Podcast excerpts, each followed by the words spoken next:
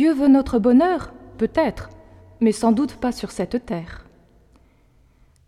L'abbé de Saint-Chamas te répond. Disons-le haut et fort, oui, Dieu veut notre bonheur, et déjà sur cette terre. À la messe, le prêtre dit une belle prière après le Notre Père. Seigneur, donnez la paix à notre temps, libérez-nous du péché, rendez-nous forts dans les épreuves en cette vie où nous espérons le bonheur que vous promettez. Mais de quel bonheur s'agit-il? Dieu ne parle pas de ces faux bonheurs parfois frelatés comme la tranquillité, la chance, la réussite, le plaisir, l'euphorie, l'ivresse. Non, Dieu parle du bonheur qui est la vocation de tout homme. Le jeudi 18 février 1858, la Sainte Vierge Marie apparaît pour la troisième fois dans la grotte de Lourdes. Elle dit à Sainte Bernadette cette admirable vérité. Je vous promets de vous rendre heureuse, non pas dans ce monde, mais dans l'autre.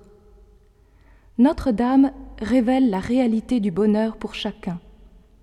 Je vous promets que vous serez heureuse non pas dans ce monde, c'est-à-dire dans le monde de l'égoïsme, de l'amour-propre, du bien-être orgueilleux, bref, le monde du péché qui n'apporte que malheur, échec et ruine de l'âme.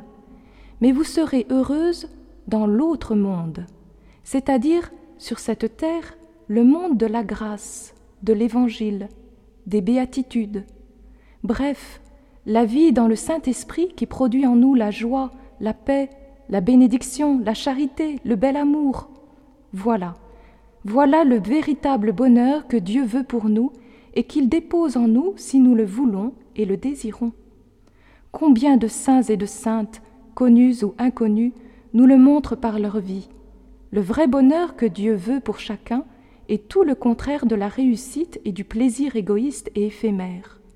Le bonheur selon Dieu, c'est de goûter déjà le ciel sur la terre, en choisissant, avec une foi et une volonté ferme et déterminée, de vivre avec Jésus, de continuer son évangile et de tout faire pour lui.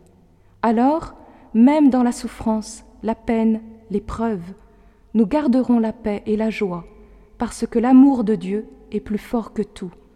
Seigneur, que dois-je faire pour connaître le vrai bonheur? Le Seigneur répond, Viens et suis-moi.